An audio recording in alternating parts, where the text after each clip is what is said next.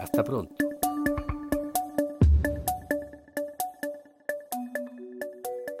Bienvenidos a Podcast Puerto de Ideas, espacio de reflexión y diálogo en torno a los grandes temas de hoy y mañana. En el episodio de hoy escucharemos la historia, la crónica, la novela. Título de la entretenida entrevista al famoso escritor español Javier Cercas, realizada por el crítico literario Rodrigo Pinto y grabada en el Teatro del Parque Cultural durante el Festival Puerto de Ideas Valparaíso en noviembre del año 2016. Que la disfruten. Claro, yo por eso quería dar las gracias hoy a, bueno, a los organizadores del festival por invitarme. Me habían hablado muy bien de este festival, pero la realidad supera todas las expectativas. Así que muchas gracias. Y nunca había estado en Valparaíso, por otro lado. Pero sí en Chile bastantes veces. Y la primera vez estábamos recordando eso. La primera vez que vine a Chile dormí en casa de Rodrigo. Fui acogido aquí con una hospitalidad extraordinaria. Así que Rodrigo fue el primer chileno que yo conocí en Chile. El primer chileno que yo conocí, y ahora me acuerdo yo también de eso, se llamaba, yo no sé si tú lo conocías, ni siquiera si era muy conocido aquí en Chile, aunque hay gente que lo conocía, claro, como escritor y como poeta, se llamaba Enrique Valdés. Enrique Valdés.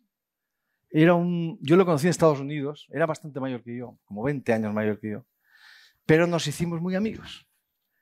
A mí los chilenos siempre se me han dado bien, las chilenas no, pero los chilenos sí.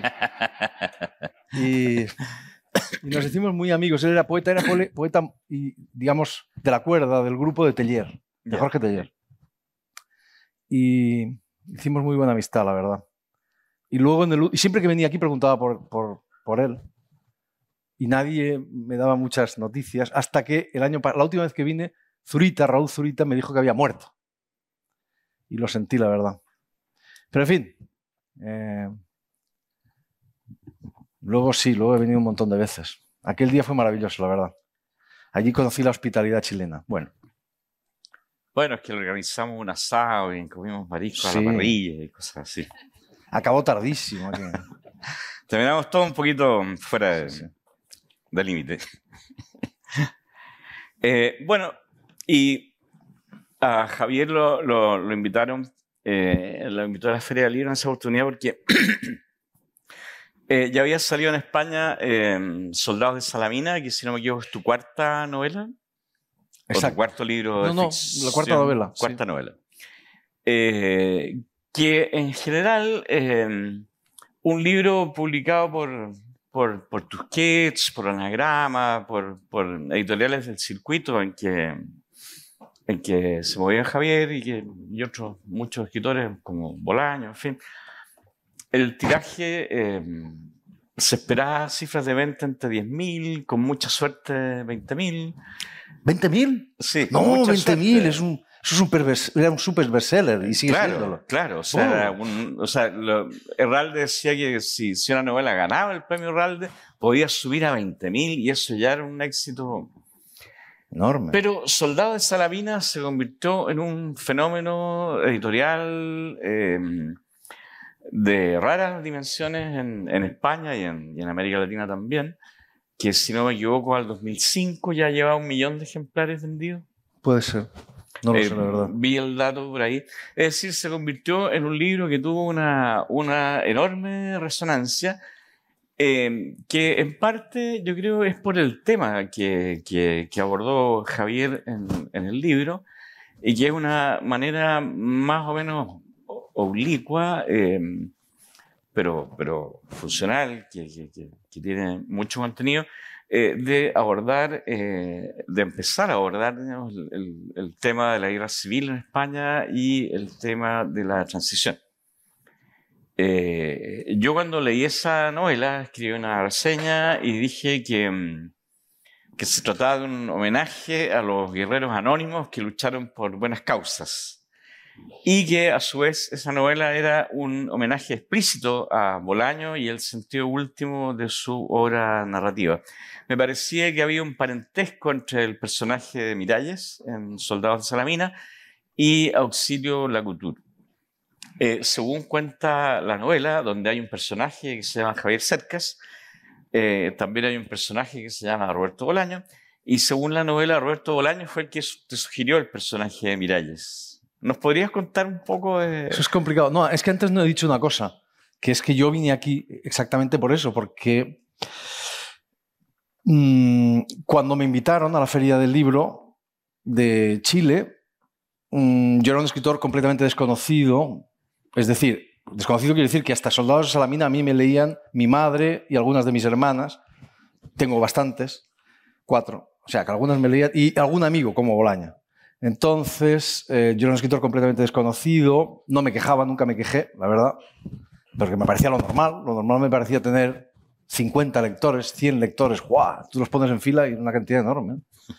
Eh, y además eran lectores exquisitos todos ellos, ¿no? Mi madre, por ejemplo, sin ir más lejos, siempre pensó que entre Cervantes y yo existía un inmenso vacío en la literatura universal. Así que, sinceramente, nunca me quejé de eso. Pero entonces, cuando me invitaron aquí fue porque literalmente Bolaño, que era amigo mío y que no era lo que es ahora, en fin, ahora es otra cosa, entonces era simplemente pues, un gran escritor. Todos sabíamos que era escritor, pero no, era, no se había convertido en lo que es ahora. Pues, eh, pero aquí en Chile ya la gente sabía quién era, como Rodrigo, no todo el mundo, pero sí gente que sabía quién era. Y entonces engañó a los organizadores de la Feria del Libro, les dijo, aquí tienen ustedes un escritor muy importante español, invítenle, porque él iba a venir también. Entonces yo vine por, gracias a un engaño de, de, Bolaño. Eh, no, y todo lo de ese libro es rarísimo, efectivamente. Eh, un escritor totalmente desconocido, que yo me acuerdo cuando el libro ese salió, para mí ese libro era un libro más de los que había escrito, yo no me arrepiento de los libros anteriores, en absoluto, incluso diría que alguno quizás es mejor que Soldados o que los posteriores, mis, mis enemigos sobre todo insisten en eso. Eh, y, y, entonces, yo me acuerdo, mi editora, una persona experta, con mucha experiencia, etcétera, que se llamaba, se llama Beatriz de Moura, me dijo, este libro, fantástico, este libro muy bien, lo van a leer personas de más de 60 años y vamos a vender 5.000 ejemplares. Y yo, sinceramente, vendiendo 5.000 ejemplares me sentía Ernest Hemingway. Te digo la verdad, la, la pura verdad.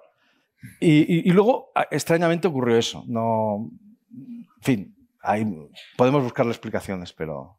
El, el éxito comercial es un azar, básicamente. ¿Es qué? Un azar. Mm, es pura... ¿Por qué un libro? Es pura azar, una serie de circunstancias que se dan. Hay libros buenos que tienen muchos lectores y libros buenos que no tienen muchos... O sea, hay libros malos que tienen muchos lectores, no hay reglas. La literatura no hay reglas. Es decir, eh, eh, hay un libro que tuvo muchos lectores en su época y que sigue teniéndolos, y que fue un gran bestseller en su época, que se llama, y que no está mal, que se llama Don Quijote de la Mancha, ¿verdad? Eh, y eso, por cierto, desprestigió por completo a Cervantes. ¿no? Ayer hablábamos de esto aquí con Jorge Edwards, ¿no? Cuando un libro se convierte en un bestseller, por ejemplo, yo recuerdo Soldados de Salamina al principio aparece y había gente que decía, ¡qué libro tan fantástico! Y al cabo de un año, cuando ya había vendido 200.000 ejemplares, bueno, este libro tampoco está tan bien, como dicen, la misma persona. Es decir, el, el, hecho de que un libro se convierta en un éxito comercial lo desprestigia muchas veces. Entonces Roberto Bolaño está ahí simplemente porque era mi amigo y porque él me contó una historia que en fin, que, cuadraba a la perfección con el libro y que, le iba muy bien. ¿no? Y yo sobre todo me acuerdo era la historia de un, viejo veterano eh, de la guerra civil y de la Segunda Guerra Mundial a quien él había conocido. Eh, y yo me acuerdo que cuando me la contó, y yo estaba dándole vueltas al libro, le dije, Roberto, pero tú esto no lo vas a, tú no vas a contar esta historia. Me dijo, no, esta historia no es mía. Y dije, entonces yo puedo contar, bueno, puedo contarla, puedo usar. Me dijo, sí, sí, claro, si es que esta historia a mí no me interesa. no era su historia, era... era eh, y, por otro lado, lo que él me contó es solamente, es decir, yo luego lo transformé por completo, claro, yo partí... Y, y bueno, y además aparece en ese libro porque es que todos los personajes de ese libro son personajes reales, son personajes que llevan al menos nombres reales, excepto uno que es inventado, que es una pitonisa de una televisión local. Y ese personaje inventado, esa pitonisa de la televisión local, me denunció, me llevó al juzgado. El único personaje ficticio del libro, porque decía que ese personaje era ella. O sea, perdón, la, pitonisa de la televisión local de, de, Gerona me llevó al juzgado. Porque decía que era ella. Y era el único personaje inventado. Bueno, estas cosas pasan. Entonces, por eso está ahí Robert. Y por otro lado, evidentemente el retrato de, de, Bolaño en ese libro es muy cordial, es muy, eh, en fin, muy afectuoso. Mm, entre otras razones, porque él fue muy cordial, porque tuvimos una amistad muy, muy afectuosa y muy, en fin, familiar también, te diría. Eh, y porque él, porque esto es, siempre lo he contado y es la verdad, ¿no? Cuando él, yo en ese momento, y es un poco, eso cuenta el libro también, yo estaba en un mal momento, personal y literario y en crisis, y él en cambio estaba en el gran momento de su vida, después de haber pasado años de grandes penurias y de gran, en fin, de, de ser menospreciado y de, y de estar, de pasarlo mal, ¿no? Y estaba en el gran momento de su vida, estaba escribiendo como un loco. Y, y en ese momento él para mí fue un apoyo, él era mayor que yo, y, realmente fue un apoyo y, siempre se lo agradecí. Así que... Y, se lo sigo agradeciendo, claro. Esa es un poco la razón por la que está en el libro. Está, está en el libro por razones estrictamente literarias, ¿no? Sí, claro, no sé. No, eh, no por otro motivo. Lo de Soldado de Salamina es un fenómeno paranormal. Es una cosa muy rara. Muy rara, muy rara. Bueno, hablemos un poco de la, de la transición, que es, una, es uno de los hilos que recorre tu, tu, trabajo eh, narrativo. Eh, es llamativo en un artículo que publicaste en 2002, o sea, siete años antes de Anatomía de un Instante, que es la, la novela de Javier, y después podemos volver a, tocar el tema de, del estatuto genérico de, de, ese libro, que es un tema muy interesante, pero digamos que es una novela eh, que publicó en 2009 eh, pero ya en 2002 eh, Javier decía que en España eh, persistía respecto de la transición una neblina de equívocos, malentendidos, verdades a medias y simples mentiras que afecta sobre todo a la conciencia colectiva, el conocimiento que el ciudadano de a pie posee del pasado inmediato de su país. Eh, y en la misma columna Javier escribía que no se puede eh, seguir viviendo con una memoria falseada a cuestas. Eh, no solo porque el conocimiento del pasado es un deber moral, ni porque, como dice el tópico, los países que olvidan su historia están condenados a repetirla, sino sobre todo porque el hijo de un pasado imposible es indefectiblemente un futuro imposible. Eh, yo creo que con tus novelas eh, eh, has ayudado a hacer posible el pasado inmediato de España. ¿Tú cómo, cómo ves esa relación entre estas afirmaciones que hacías en 2002 y tu trabajo para construir Anatomía de un Instante? asombrosamente estoy de acuerdo conmigo mismo, tantos años después. Porque es lógico que evolucionemos, ¿no? Voltaire decía que quien no se contradice tres veces al día es que es idiota. Yo no me contradigo tres veces al día, pero me contradigo, me contradigo a menudo. En cambio, estoy bastante de acuerdo conmigo mismo en eso. Y es verdad que mis libros, a partir de precisamente Soldados de Salamina, cuando yo tenía 39 años, eh, hay algo nuevo que empieza en. Creo que era el mismo escritor antes de Soldados y después de Soldados, pero hay algo nuevo que empieza. Antes de Soldados de Salamina, yo, era, yo me defino a mí mismo, no sé, por definirme de alguna manera como un escritor ortodoxamente postmoderno. Esa es mi manera de definir.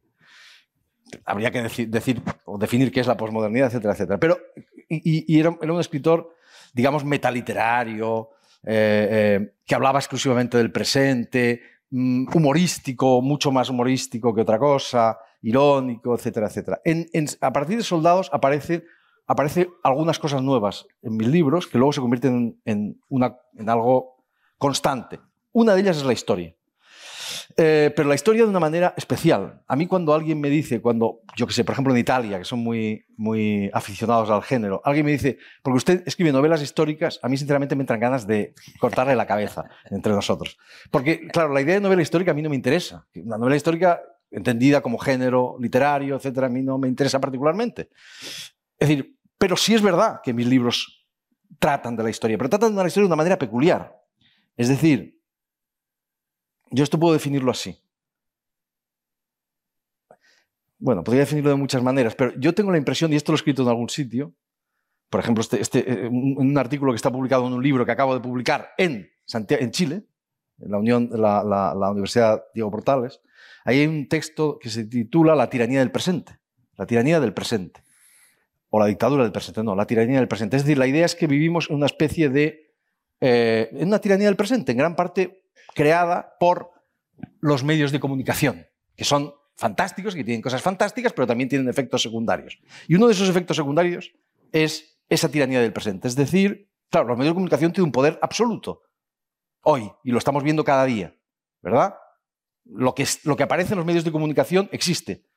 No solo reflejan la realidad, sino que la crean. Lo que aparece en los medios de comunicación existe, lo que no aparece no existe. Es decir, los europeos, por ejemplo, tuvimos que enterarnos de que había miles de personas muriendo cada día intentando cruzar el Mediterráneo cuando vimos la foto, la imagen de un niño de cuatro años o tres años muerto en una playa. Bueno, los medios de comunicación tienen un poder extraordinario. Los medios de comunicación lo que les pasa es que para ellos lo que ocurrió ayer ya es el pasado. Y lo que ocurrió hace una semana es la prehistoria. No interesa nada. Entonces vivimos en esta ilusión de que el presente en esta superstición de que el presente se explica solo con el presente. Y que el pasado es una cosa que está ahí en los archivos, en las bibliotecas, eh, y que no tiene ninguna relación con nosotros, y que interesa a algunos frikis como yo mismo y tal, pero sin ninguna relación con el presente. Esa es una visión totalmente falsificada de, la realidad, eh, eh, porque el pasado, y sobre todo el pasado del que conservamos memoria y del que conservamos, del que existen todavía testigos, forma parte del presente. Es una dimensión del presente. Y sin ese pasado, el presente está simplemente mutilado y no entendemos nada. Entonces, de eso hablan mis novelas, de ese pasado que todavía es presente, de ese pasado que forma parte del presente. Faulkner decía, y yo nunca me cansaré, bueno, eh, lo dicen en, el Requiem por una monja, nunca me cansaré de citarlo, el pasado no ha muerto, ni siquiera es pasado. Ese pasado del que todavía hay memoria, del que todavía hay testigos, ese pasado forma parte. Eh, yo hablo de ese pasado ampliado, de ese pasado más ancho que incluye el presente. Soldados de Salamina, por ejemplo, el tema de Soldados de Salamina es ese. Soldados de Salamina se puede, como todas las novelas, resumir de muchas maneras, pero podríamos decir con justicia que es la historia de un tipo en aquel momento de mi edad, 38, 37, 39 años, un español de mi edad, leído y tal, que piensa, como pensaba la generación, mi generación de aquella época, que esto de la guerra civil era una cosa que no tenía absolutamente nada que ver, tan, tan vieja y tan remota y tan ajena a su propia experiencia como la batalla de Salamina. Porque nosotros estábamos hartos de la guerra civil. Pero hartos quiere decir hartos, una cosa horrorosa. La gente, los, los, españoles matándose ahí con toda la ferocidad, como dice un poeta español, de un pueblo de cabreros. De cabreros, matándose ahí de mala. Y, bueno, y había una cantidad de literatura fabulosa, enorme, eh, eh, eh, y de cine y de todo sobre la guerra civil. Nosotros no queríamos eso, queríamos una cosa, queríamos ser europeos, queríamos Almodóvar, queríamos, ya que sé, ser posmodernos, bla, bla, bla, todas estas cosas. y este tipo, que tiene esta idea, de repente, a medida que por azar, bueno, por azar descubre un minúsculo y olvidado episodio de la guerra civil, que ni siquiera figura en, las en los libros de historia, se da cuenta de que eso es falso. De que sin la guerra civil, él nos explica ni él ni nada, de que el pasado todavía no ha pasado, de que el pasado es presente.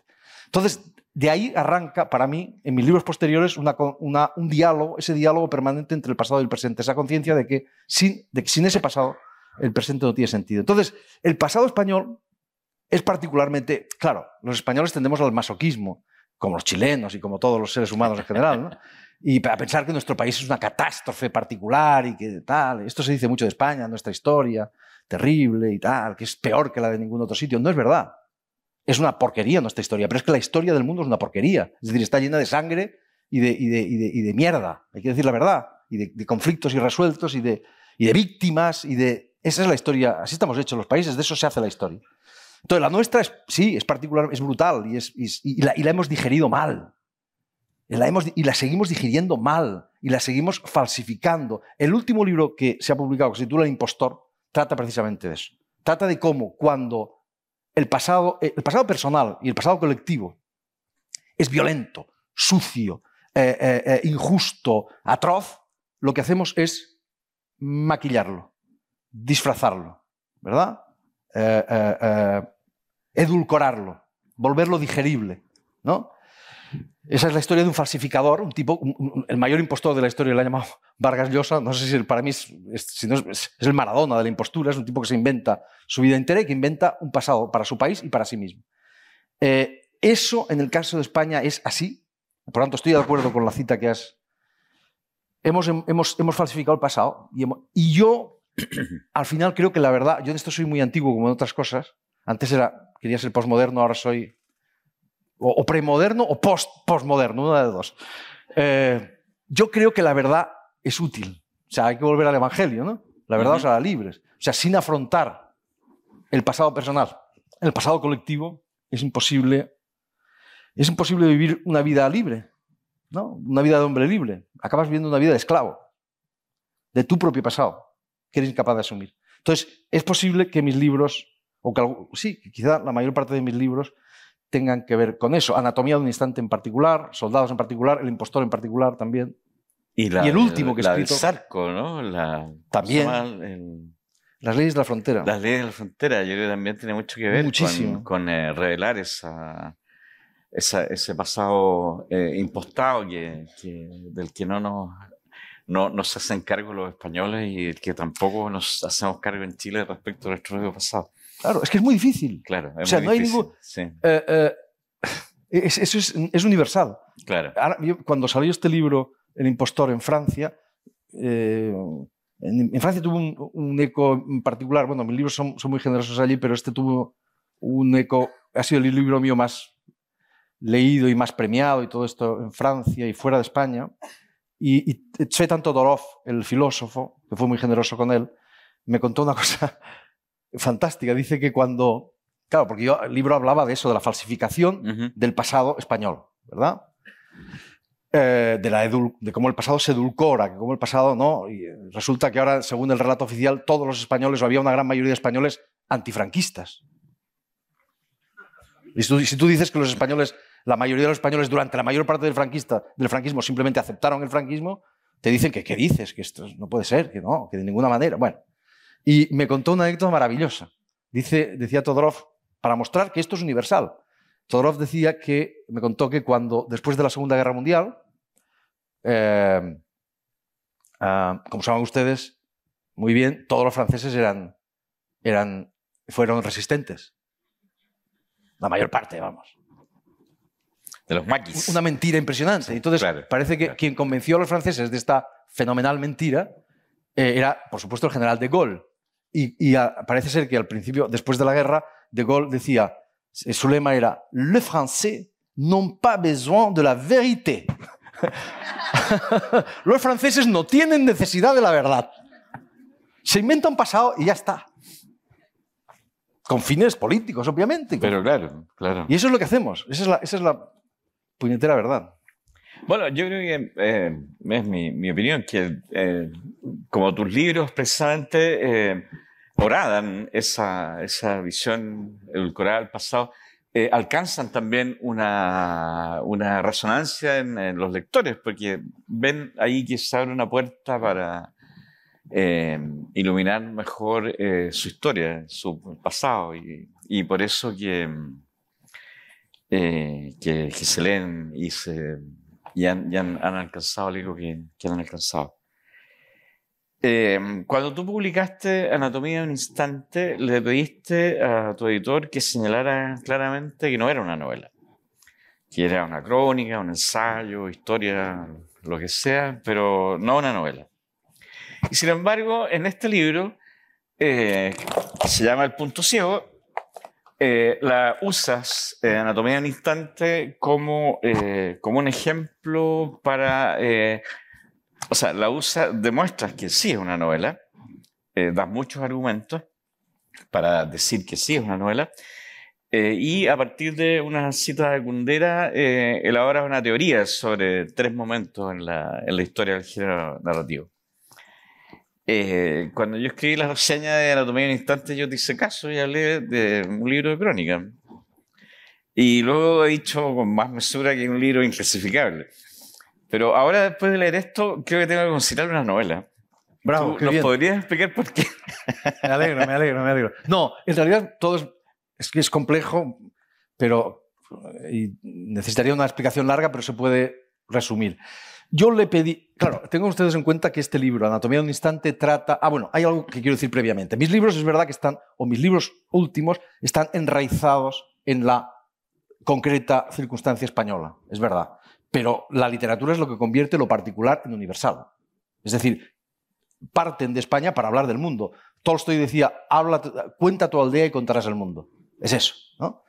Entonces no son libros españoles, ¿no? Como Sí, sí, sí. Joyce no es, con perdón por comparar, por, por hablar de Joyce, pero en fin, ¿no? Joyce no habla de, de Irlanda, habla de, de los seres humanos, ¿no? Tolstoy no habla de Rusia, habla de los seres humanos. Bueno, eso por un lado. Por otro lado, en el caso de Anatomía de un Instante es un libro, claro, que trata, para entendernos, eh, del, del último, ustedes saben que, bueno, aquí en Chile, no, en Chile no, pero eh, ustedes saben que el deporte nacional español no es el fútbol, sino la guerra civil, o en su defecto, el golpe de Estado. Nosotros hemos tenido a lo largo de nuestra historia, y lo hemos exportado a Latinoamérica, es una de las cosas que hemos exportado, para su suerte, sí, para su suerte. Eh, bien, vamos a dejarlo. Eh, el caso es que este habla del último golpe de Estado, crucemos los dedos, que sí que hubo en España, en 23 de febrero de 1981, muchos de ustedes los mayores tendrán la imagen, ¿no? Unos guardias civiles entrando a tiro limpio en el Parlamento español, etc. Bueno, eh, el caso es que es, un hecho central en la historia de España. Central, gran. Es nuestro, para que ustedes me entiendan, es, es nuestro asesinato de Kennedy. ¿Ah? Y además tiene mucho paralelismos con el asesinato de Kennedy. Por ejemplo, este, el golpe de Estado del 23 de febrero también fue grabado como el asesinato de Kennedy, ¿verdad? Esa pequeña película que tenemos y fundamental película que tenemos del asesinato de Kennedy. Aquí tenemos una película enorme de casi 40 minutos de golpe de Estado. Bueno, entonces, este es un gran acontecimiento de la historia española. No, es, decir, es un poco lo contrario de Soldados de Salamina en este aspecto y en muchos, porque Soldados de Salamina trataba de un, como decía antes, un minúsculo, oscuro, olvidado episodio de la guerra civil, mientras que este trata de un acontecimiento central de la historia de España. Entonces, a mí me preocupaba mucho, me, me, me, me, me... Claro, Soldados de Salamina y mis libros anteriores eran mezclas de ficción y realidad, como son todas las novelas. Uh -huh. La ficción pura no existe. Es un invento de los que creen, de, los que, de la gente que, que, no sabe lo que es la ficción. La ficción siempre está mezclada de realidad. Si no, por eso tiene interés, si no, no tendría interés. Claro, tú dices que la realidad es el carburante de la ficción. La realidad es el carburante de claro. la ficción. Es lo que le alimenta, es lo que le da sentido, es lo que... Entonces, uh, uh, eh, Anatomía de un instante, por una serie de razones, yo decidí que sería un libro sin ficción. Sin ficción. Entre otras cosas porque ese acontecimiento histórico estaba literalmente saturado de ficciones. Saturado de ficciones. Es decir, le habían caído encima toneladas de teorías insensatas, de especulaciones, eh, etcétera, etcétera, etcétera. ¿no? Eh, y, la, realidad, la realidad del hecho histórico había sido literalmente enterrada en, esas ficciones. ¿no? Eh, yo siempre digo, ¿qué, qué, qué es un todos los españoles tenemos una teoría sobre el golpe de Estado del 23 de febrero.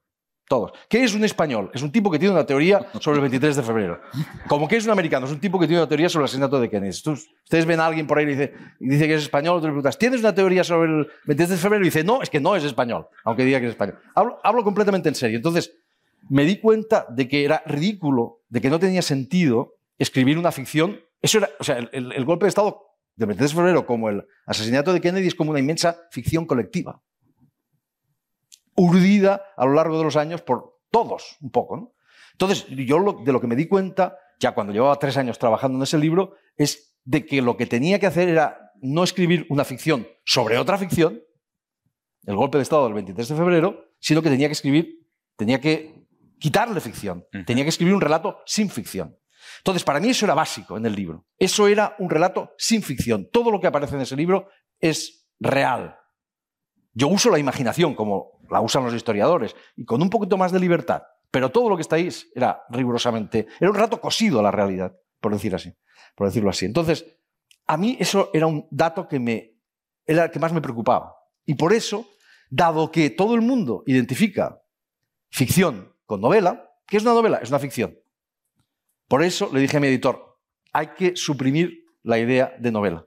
No es una novela, porque si tú dices que es una novela, la gente inmediatamente lo identifica como una ficción. Y a mí, para mí era clave que eso no era una ficción.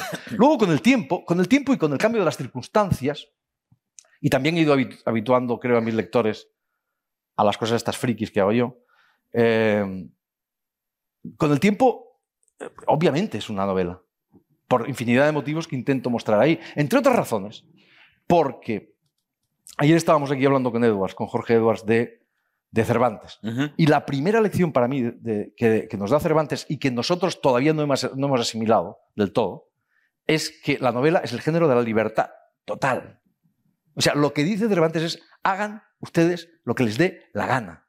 Y nosotros, Rodrigo, y es un poco lo que intento mostrar en este libro, una de las cosas de las que habla el punto ciego, es de que nos hemos quedado con una visión estrecha de la novela, con una visión decimonónica. Con la, claro, con la, con la visión de la edad de oro de la novela. Con- Exactamente. eh, Es decir, en el siglo XIX Claro. se crea una, un modelo novelístico deslumbrante, extraordinario, es la edad de oro de la novela, y ahí estamos, ahí seguimos. Pero no es el único modelo de novela. Claro, cuando la gente habla, es una prédica constante, ¿no? Eh, la novela está muerta, la novela está muerta, no sé qué. Yo cuando oigo decir eso siempre pienso que el que está muerto es el que lo dice, pero bueno. Eh, tal vez el modelo decimonónico, yo sigo leyendo novelas al modo decimonónico que está muy bien, pero bueno, tal vez eso no, va a dar mucho más de sí. Pero es que hay otros modelos. Y, es decir, ¿y por qué no escribir novelas sin ficción? ¿Por qué estamos es- obligados a escribir novelas con ficción? ¿Quién lo ha dicho? Cervantes, desde luego, no, ¿eh? Claro. La base, la clave de la novela es que, como es el género más libro que existe, solo, tiene, solo rinde cuentas ante sí misma. Es decir, las reglas las pone cada uno. Esa es, esa es la clave de la novela. Entonces, uno puede ponerse las reglas que quiera. No tiene por qué aceptar las reglas dadas por un gran modelo o por quien sea. ¿no? Solo tenemos que responder ante la propia novela y ante Cervantes, que es el que manda, es el jefe Claro. el boss. Eh, entonces, está claro, es decir, no solamente en el caso de, de Anatomía de un instante, por ejemplo, en el caso del impostor. Eh, yo me encuentro con gente, ahora tengo que ir a un simposio a París sobre el libro, y me- y un simposio de- en el que participa gente muy diversa, antropólogos, historiadores, politólogos y tal. Y, y entonces yo me encuentro con esto, eh, no sé, mm, periodistas que me dicen, oye Javier, eh, muy bien, esto, o, o no, bueno, este del impostor es una crónica, ¿eh? Y yo le digo, sí, sí, efectivamente es una crónica. Y me encuentro con, con historiadores que me dicen, bueno, pero claro, esto es un libro de historia. Y yo digo, sí, sí, efectivamente, es un libro de historia. Y me encuentro con un tipo que me dice, pues esto es una biografía, biografía del personaje. Y yo digo, sí, sí, tienes razón. Y me encuentro con filósofos que dicen, no, pero esto es un libro sobre la verdad y la mentira, es un ensayo sobre la... Y digo, sí, sí, es verdad, tiene usted razón. Y a todos les digo la verdad, porque el libro participa de todo eso. Es un poco como Anatomía de un instante, Claro, claro. que son libros que participan de todos los géneros, pero esto, que no es una invención mía, si fuese una invención mía sería malo. Yo no creo en... En fin, yo pienso como Borges que la, originalidad no es más que una superstición y que la tradición, la tradición está la verdadera novedad.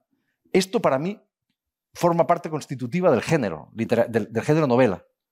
Ayer aquí decía también, decía, le decía a Jorge Edwards que la novela, tal y como la concibe Cervantes, es decir, tal y como es, es una especie de cocido, le llamamos en España. ¿Cómo le, llama- le llamáis aquí? Eh. Cazuela. Una cazuela. Una cazuela. En España el cocido es un plato donde tú lo puedes meter todo. Chorizo, morcilla, patata, verdura, todo, todo. Y todo cabe, todo, todo. No hay problema. La novela es así. Así la concibo yo. Y así la creo Cervantes. Como un género de géneros. Como un género donde ca- cabe absolutamente todo y donde tú, que puedes asimilarlo todo, yo la concibo, eso no sé si lo digo en el libro, pero yo- la historia de la novela, para mí, la novela es como una especie de monstruo omnívoro y mutante. Es decir, que lo devora, lo va devorando todo. Y a medida que devora. Se le dice que fagocita otro género. Exacto. Y a medida que devora, que fagocita otros géneros, va cambiando. Sí. Es decir, históricamente es un hecho. Claro. Con, con- con Balzac devora la historia, se convierte en historia, ¿no? En una forma de historia. Con, con Flaubert asimila la novela, ¿no? Perdón, la novela, la poesía. Y la obsesión de Flaubert es esa, que tenga la altura de la poesía y el rigor constructivo de la poesía. Con los alemanes, con Musil, con Mann, asimila el ensayo. con- y va asimilando y asimilando y asimilando todo lo que tiene a su alrededor. Y a medida que, se asimila, que asimila eso, ah, ah, se transforma, se convierte en otra cosa. Esa capacidad mutante que tiene la novela, esa versatilidad infinita que tiene la novela, para mí está en el, cora- en el nacimiento de la novela, con el Quijote, y es la gran virtud de la novela y la garantía de su perdurabilidad, de que puede seguir diciendo cosas nuevas. Y eso es así, así es como yo concibo mis libros. O, o muchos, o, o algunos de mis libros, ¿no? Sí, es muy interesante lo que dice respecto a que mm, las novelas que, que realmente eh, renuevan el género al principio no, no suenan ni siquiera a literatura, Ah, sí. suenan, ah, suenan a antiliteratura. Totalmente. Eh, y que, claro, tus libros, eh, Anatomía en Instante, por ejemplo, eh, rompe el género y por lo tanto puede desconcertar a un lector que espera encontrar algo y, se encuentra con otra cosa. pero a su vez eso expande las fronteras del, del, género. Sí, yo lo que digo es que la verdadera literatura nunca suena a literatura, suena a otra cosa. Y eso históricamente ha sido así. Hombre, hay un ejemplo muy bonito que es, que a mí me encanta, que es la gran revolución que se produce en la literatura en español, es cuando eh, Garcilaso de la Vega va e imita el soneto italiano, la música del italiano, y, y la reacción, eso es la gran revolución del español. Y en España, cuando, se, cuando ocurre esto, los poetas de su época decían, pero ya, esto no es prosa, perdón, esto no es verso, esto es prosa sonaba prosa. Eh, eh, eh, Shakespeare ni siquiera era considerado literatura, era un entretenimiento. Cervantes, otro que tal. Es decir, era un bestseller sin importancia. Cervantes no, no era un escritor de primer nivel en su época, en absoluto. Cervantes, como decía mi maestro Valverde, lo recordaba aquí ayer, nunca hubiese ganado el premio Cervantes. nunca.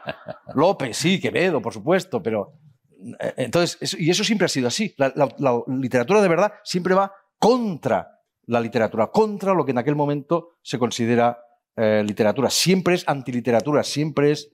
Siempre suena. La literatura no suena a literatura, suena a verdad. Cuando alguien a mí me dice.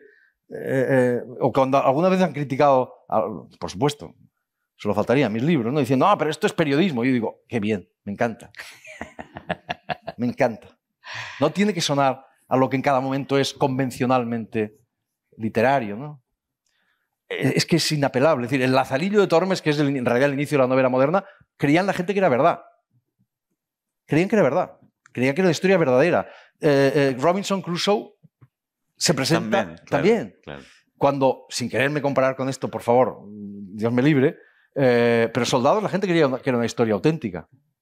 Que, era, que todo era verdad, y que Bolaño era de verdad, y que tal, y que Miralles era de verdad. Me encanta y, eso. Y que cerca era verdad. Y que cerca era de verdad. cerca era periodista. Y que era periodista y que tal. Me encanta. Porque en el fondo en eso consiste la literatura, en engañar. ¿no? Claro. La mejor definición que yo conozco de... Yo creo que la cito ahí también, porque aprovecho cualquier oportunidad para citarlo. Esto es, con esto deberíamos acabar, porque yo no puedo superar esto ya. Esto es de, esto es de Gorgias. Gorgias, Gorgias, no Borges, Gorgias. Y, no, es, no es el diálogo platónico, sino lo cita Plutarco. Y Gorgias dice, cuatro siglos antes de Cristo, dice, dice la poesía, o sea, la ficción, la, palabra literatura es muy reciente, la, poesía, la ficción, digamos, es un engaño en el que quien engaña es más honesto que quien no engaña. Y quien se deja engañar, más sabio que quien no se deja engañar. Esto es maravilloso. esto, es insuperable. No hay quien supere eso. Eh, bueno, vamos a ir hacia otro. Vamos a seguir hablando de la novela, pero eh, me interesa comentar lo siguiente. Tú dices que la novela es sobre todo una herramienta de investigación existencial, un utensilio de conocimiento de lo humano. Eso lo dices aquí en, en el punto ciego y, mm, citas también a, a Hermann Broch, quien mm. afirmaba que es inmoral aquella novela que no descubre ninguna parcela de la existencia hasta entonces desconocida. A mí me gustó esa cita porque sitúa de otra manera la, eh, la decisión entre las buenas novelas o las novelas literarias y las, o las que abren mundo y la novela entendida como mera entretención. Eh, me interesa saber por qué em, es inmoral que una novela no descubre mundo. Bueno, según el criterio de, de Broch, el 90% o el 98% de o 99% de las novelas que se publican son inmorales. O sea, eso es el, nivel más alto, hay que decir la verdad. Eh, lo que quiero decir, es decir, yo, nací, eso intento también, no sé, ya no me acuerdo si lo, expliqué ahí, pero es muy evidente. Yo nací en un momento, nací, digamos, literariamente, en un momento en que ah, y creo, bueno, tú eres un poco mayor, pero creo que estamos más o menos en lo mismo, en lo mismo ¿no? En que había, hubo un abuso de la literatura política, se llamaba compromiso, literatura Mm, comprometida, todo sí. esto, Sí. que en el fondo era literatura de propaganda, literatura populista también. Eh, y entonces mi generación reaccionó de manera muy saludable, mi generación y también la anterior, bueno, en fin, en, esa, en aquella época, estamos hablando de los años 80, finales de los 70, 80, reaccionó diciendo, no, la literatura mm, no tiene ninguna dimensión política, no tiene ninguna dimensión moral, la literatura es solo literatura, la literatura está, es ajena a todas estas cosas. Eh, sí, yo hablo de esto en el, en el libro, ¿no? Y, y claro, y lo- nuestros modelos van a ser, mis modelos eran Borges, Kafka, escritores que vivían en otro planeta y que hablaban de cosas ajenas a la moral, a la política, etcétera, etcétera. Eh, eh, naturalmente, esa es, a, eso, en parte, la peor versión de esto es lo que llamamos postmodernidad. La peor versión de eso. Y la literatura es entretenimiento, ¿verdad? Las novelas tienen que ser divertidas y tal. Y, y el arte es intrascendente. ¿no? Volvíamos, en cierto modo, a los años 20, a la reacción contra el, contra el romanticismo que se produjo en los años 20. Bueno, eso es, naturalmente es una visión infantil, es una visión tontorrona, muy pobre, porque, una, porque, porque la literatura obviamente tiene una dimensión moral, obviamente tiene una dimensión política, eh, y todo gran escritor, en este sentido, es, un escritor comprometido, en la medida en que se compromete por entero en lo que escribe y en la medida en que compromete por entero al lector en lo que escribe. Es decir, toda literatura en este sentido propone una revolución moral y propone un- ¿verdad? una nueva visión del mundo. Eh, y, los modelos perfectos son Kafka y Borges. En mi opinión, do- dos de los grandes novelistas de todos los tiempos, los grandes narradores de todos los tiempos y sin duda del siglo XX. Entonces, en el libro, en el, punto ciego, hay, hay eso, hay una reivindicación de la dimensión moral, de la dimensión ah, política también de la literatura. Es absurdo pensar. Yo me fui. Es una lectura infantil de Borges, por ejemplo, ¿no? Claro, no claro. entender que Borges es un escritor profundamente político y que algunos de los relatos. Me acuerdo, me fui a, a Berlín, a, a- a la Universidad Libre. A, yo quería. Esto fue hace, un- hace unos años y quería realmente quería dar las conferencias del punto ciego en Berlín. Las conferencias del- esto del punto ciego surge de unas conferencias que di el año pasado en Oxford pero, pero mi idea era haberlo dado antes en Berlín.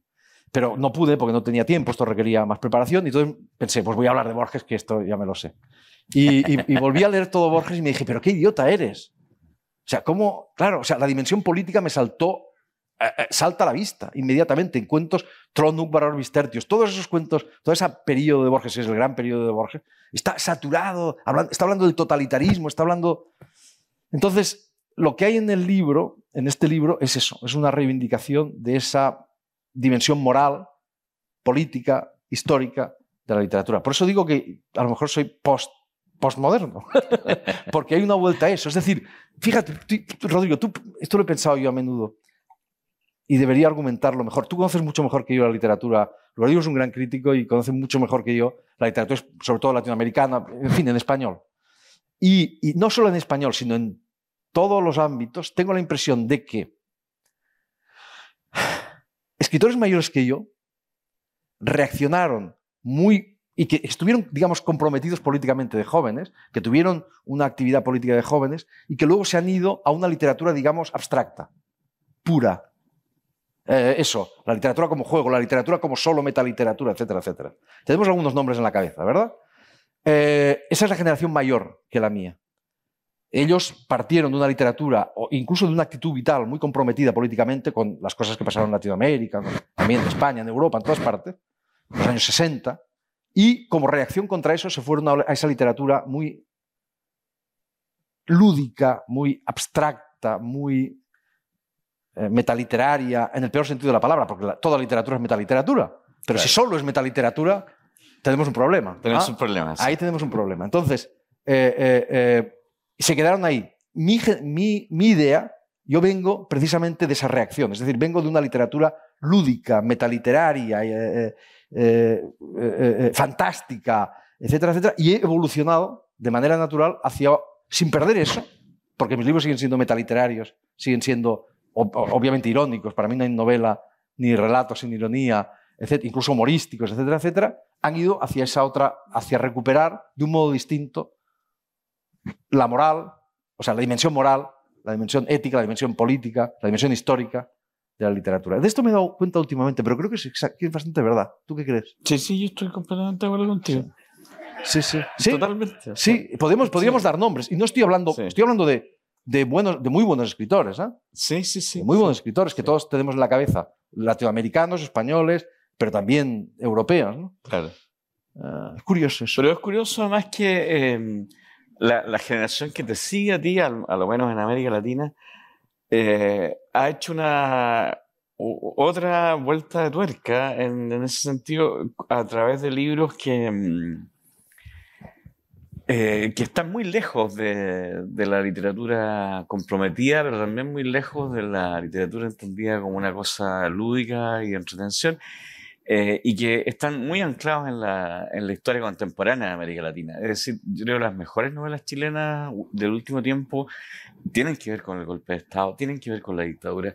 Las novelas de la, eh, que se están escribiendo en México, en la, los escritores del norte de México, como Yuri Herrera, eh, Yuri Herrera Julián Herbert o Carlos Velázquez, están en el tema de la eh, de, la, de, la, violencia como, como, una cuestión constitutiva eh, de una relación eh, social que le da forma y le da casi identidad a, a, esa región de México. Y lo mismo podríamos decir de Rodrigo Rey Rosa o de mm, Horacio Castellanos. Es decir, hay, hay una, una, una, una, vuelta a anclar la literatura en, en cuestiones que nos interpelan a todos de otra manera. ¿ah? Eh, y eso es muy interesante también. Yo, no, yo no, no quisiera... Sin, renunciar ¿ah? a, lo que tú dices, a que sean metaliterarias, a que, sean, eh, a que estén muy bien escritas, como el caso de Yuri, que casi reinventa el castellano otra vez. Sí, sí, sí. Eh, yo, cuando hablo de literatura comprometida, lo que hago es un poco provocador. Es decir, yo no reivindico la literatura... Mm, yo lo que digo, no reivindico, ni siquiera reivindico digamos, el planteamiento que se hacía en los años 60. ¿no? Sí reivindico alguna cosa de Sartre, que a mí me ha sorprendido, porque lo, he leído, cosas que no había leído de Sartre me han parecido, mira que le tenía yo manía, ¿eh? por no decir que le tenía, en fin, que me caía fatal este tipo. Pero relees algunas cosas y dices, joder, esto está muy bien. ¿Qué es que sea la literatura? Es una cosa, o qué es la literatura es una cosa bastante impresionante. O sea, lo que, lo que reivindico es un poco el término, de manera un poco provocadora. ¿no? Es decir, toda literatura de verdad es literatura comprometida. Eso es lo que digo yo. Porque nos, y yo, yo cito una, una, frase que me encanta de un escritor que me encanta, muy olvidado incluso en Francia, que es Michel Legris, ¿no? que él habla eh, de una literatura comprometida en el sentido personal, que me compromete por entero. Claro. Eso, eso, eso, es ese, sentido. Uno, uno podría diferenciarla de, la, de, la, de, una narrativa de tesis, ¿no? que quiere demostrar algo o que quiere eh, manipular al lector para que el lector arribe a un lugar, al lugar que el escritor quiere. Eso es. Eso es lo peor de la, Eso es lo peor. eso, es, propaganda. Claro, eso es, propaganda. es exactamente lo contrario. Al menos en nuestro tiempo es lo contrario de la literatura. En otros tiempos no, ¿eh? pero en nuestro lo es. Claro, la literatura unívoca, la literatura de sentido único, la literatura que prescinde de la complejidad, de la ambigüedad. Exacto, que quiere llevarte de la mano hasta que te sientes ahí Eso es. Creyendo que así, que eso va a servir para algo. Eso no sirve para nada. La mala literatura no ha servido nunca para nada. Más que para tirar la papelera. bueno, tú dices por ahí también que, mm, eh, que las novelas sirven para cambiar el mundo. Claro, en este sentido. En un sentido muy preciso, para cambiar la percepción del mundo del lector. Exactamente. Hay una, hay una anécdota, perdona que te interrumpa. Sí, sí, dale. Ayer me recordaba de ella, eh, que la cuenta Canetti. Canetti en su diario, cuando está en Londres, se encuentra, es que me encanta esta anécdota, se encuentra a Kokoschka, el gran pintor que está también refugiado en Londres, y se encuentra por la calle, está, el mundo está ha estallado en mil pedazos, Europa se está yendo al carajo, y Kokoschka, abrumado y hundido, le dice, Elías, ¿y, y, y para, qué, para qué pinto yo y para qué escribes tú si no somos capaces de parar esta guerra? Me parece precioso. O sea, claro, pero es que ni la literatura ni la pintura sirven para parar una guerra, ni sirven para para, para, ¿verdad? para formar gobierno, sirven para, para, ¿no? para cambiar una ley de educación, yo qué sé. Para eso no sirve. La literatura no cambia el mundo así. que es la inmensa ingenuidad, torpeza que cometieron. Y Sartre era más listo que todo esto. Pero bueno, en España se creía que el franquismo iba a caer por, por, las, si escribíamos novelas sobre mineros. Claro, es que era un disparate todo enorme. O que eso contribuía en algo, no contribuía en nada. La literatura cambia el mundo porque cambia la percepción del mundo del lector. Ese es el, modo que tiene la literatura de cambiar el mundo. Porque cuando uno lee un gran libro, porque cuando uno lee a Kafka, el mundo cambia. Ya no eres el mismo. Ese es el modo en que la literatura cambia el mundo. Es un, modo mucho más lento. Es un modo, ¿no? Eh, lo que nos parecía de una manera pasa a parecernos de otra. Y eso lo hemos experimentado todos. O sea, los grandes libros hay que aspirar a eso. Yo no seré tan... Yo soy vanidoso, pero no tonto. Entonces, no pretendo que mis libros tengan ese efecto con el lector, pero esa es la ambición que tenemos que tener, ¿verdad? Porque eso es lo que han hecho con nosotros los grandes libros. Entonces, en este sentido, toda gran literatura es literatura comprometida. No existe gran literatura que sea literatura intrascendente, que sea mero entretenimiento, que sea mera juego. O si es un juego, es un juego en el que nos lo jugamos todo, el escritor y el lector. Esa es, la gran ambición de la, que ha tenido siempre, por otro lado, la gran literatura. Sí, completamente de acuerdo contigo. Eh, hablemos de los lectores. Tú en, el punto ciego traes a, colación una cita eh, de Virginia Woolf, quien regaña o, reta, como diríamos en Chile, eh, a los lectores. Y les dice, en su modestia, parecen ustedes, es decir, nosotros los lectores, considerar que los escritores están hechos de una pasta distinta de la suya, que saben más de los hombres de lo que ustedes saben. Nunca hubo un error más fatal, dice. En esta división entre lector y escritor, esta humildad de su parte, estos aires de grandeza de la nuestra, lo que corrompe y castra los libros, que deberían ser el fruto saludable de una estrecha e igualitaria alianza entre nosotros. Eh, y tú eh, agregas que ella se queda corta, que es el lector el que de verdad y de manera más profunda crea el libro. ¿Puedes explicarnos más sobre el papel del lector? Esto para mí es una convicción profunda. La, la, la literatura es un... El otro día lo leí en Conrad. Por cierto, los diarios y los ensayos de Virginia Woolf son, me gustan más que sus novelas. Me parecen más actuales. Deslumbrante. Bueno, Conrad decía de una manera radical, la mitad del libro lo pone el escritor, la otra mitad la pone el lector. Y esto es un hecho. Es decir, la literatura no existe por sí misma un libro eh, por sí mismo no es más que un montón de letra impresa, eh, de letra muerta, en realidad. Es el lector, es el lector el que le da vida. Cuando un lector abre un libro y empieza a leerlo, es entonces cuando ese libro cobra vida. Cobra una vida, además, nueva y distinta en cada caso. Una, una, una novela, un libro de poemas, es una partitura y es el lector el que la interpreta. Y cada lector, yo pongo la partitura, pero ustedes la interpretan. Y cada uno la interpreta a su manera, porque cada uno tiene una experiencia, vive de una manera, tiene unas vivencias, tiene unas lecturas completamente distintas. Entonces, el trabajo del lector, del escritor, es poner la partitura. Pero es el lector el que la interpreta. Y si el libro es muy bueno, digamos, El Quijote, por ejemplo, que es la mejor novela que yo conozco, si ustedes conocen otra mejor, díganmelo inmediatamente, eh, eh, eh, hay, hay, tantos lectores, hay tantos Quijotes como lectores del Quijote porque es un libro infinitamente ambiguo. Por eso a mí, para mí, para mí no hay gran literatura sin ambigüedad. El punto ciego es una ambigüedad central. Eso para mí las novelas del punto ciego son novelas que colocan la ambigüedad en el centro, como El Quijote, como Moby Dick, como, como El Proceso, como las novelas de Kafka, las grandes novelas para mí. Eh, o, en fin, una gran tradición de novelas. Eh, entonces, no hay literatura sin lector. Eso no significa que, todas las lecturas sean igual de buenas. Si un lector es tonto, es tonto. Esto lo decía Lichtenberg, lo decía. No, no, aquí no se trata de halagar a nadie, perdonen, ¿eh? O sea, Lichtenberg decía una cosa preciosa, dice, eh, ¿cómo decía? Dice, eh, sí, bueno, sí, venía a decir esto, es decir, venía a decir que, claro, un libro, ah, no, exactamente, dice, un libro es como un espejo. Si un burro, si un asno se mira en él, no puede aspirar a ver un profeta. Uno lee lo que es. Uno lee lo que es. Pero es el lector el que da vida al libro. Y esto es inapelable. Entonces, hay una. Tú citabas lo de Virginia Woolf, que es, que es maravilloso, pero hay una cita más. Pues, a, continuación, por eso decía yo, digo, Virginia Woolf se queda corta, porque a continuación hay una cita de Paul Valéry, que no es precisamente un escritor Ah, sí, buenísima la cita. maravillosa, que no es precisamente un escritor populista, ¿verdad? No estamos hablando de escritores populistas, ¿eh? Aquí, no, no, insisto, no. se trata de halagar las bajas pasiones del lector y decirle al lector, es que usted es un genio. No, no, no, no. Los hay mejores los hay peores. Y Valéry dice, dice, dice, las obras maestras no las escriben los autores, no las hacen los autores, no las fabrican los autores, las fabrican los lectores. Lectores empeñados, encarnizados, fanáticos, capaces de descubrir en un libro cosas que ni siquiera el, el autor era del todo consciente de haber metido en él.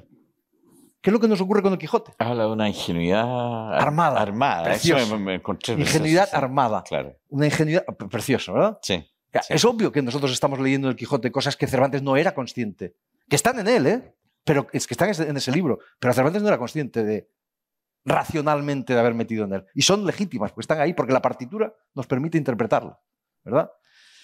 Entonces, lo que tienen que hacer los lectores es echarnos una mano a los autores, ayudarnos a escribir los mejores libros posibles. Esto me parece que es, eh, me parece bien. César Aira, en algún, a, quien yo aprecio mucho personalmente y literariamente, en un libro publicado en la UDP dice, dice, dice, no, no es, no es, los lectores no, o sea, eh, una obra no es una partitura porque la partitura se tiene que interpretar. No, no, estoy totalmente en desacuerdo con él. Es una de las pocas cosas en las que estoy en desacuerdo con él. Porque no hace falta ensayos. Ah, Él dice, no, no es una partitura porque, porque las partituras hay que ensayarlas. Pero eso es en el lenguaje musical.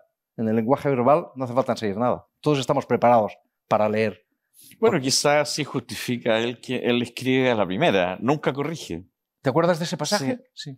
No, pero él, él dice respecto a su escritura de novelas, Aira nunca corrige. O sea, de repente puede llegar, eh, estar escribiendo un manuscrito en la página 50, se, se- se da cuenta que está empantanado, lo agarra y lo bota y escribe otro. Pero nunca corrige, nunca vuelve atrás. Otra cosa en la que discrepo de Aira, vaya. Ah, Me has fastidiado. No, no, sí, son, es una postura bastante particular. son maneras Claro. de trabajar. no, no. Claro. Yo no, no, no, no, no, yo no. Para mí escribir es. Yo soy flobertiano, 100%. Escribir es reescribir y averiguar qué es aquello que tú querías decir y no sabías que querías decir. Exactamente. Y, sí. pa- y eso significa que la escritura es exploración y reescritura también. ¿no? Pero bueno, eso, cada uno tiene su método de trabajo. Gracias por escuchar este podcast de Puerto de Ideas. Y no olvides seguirnos en redes sociales para enterarte de todas nuestras actividades. Hasta pronto.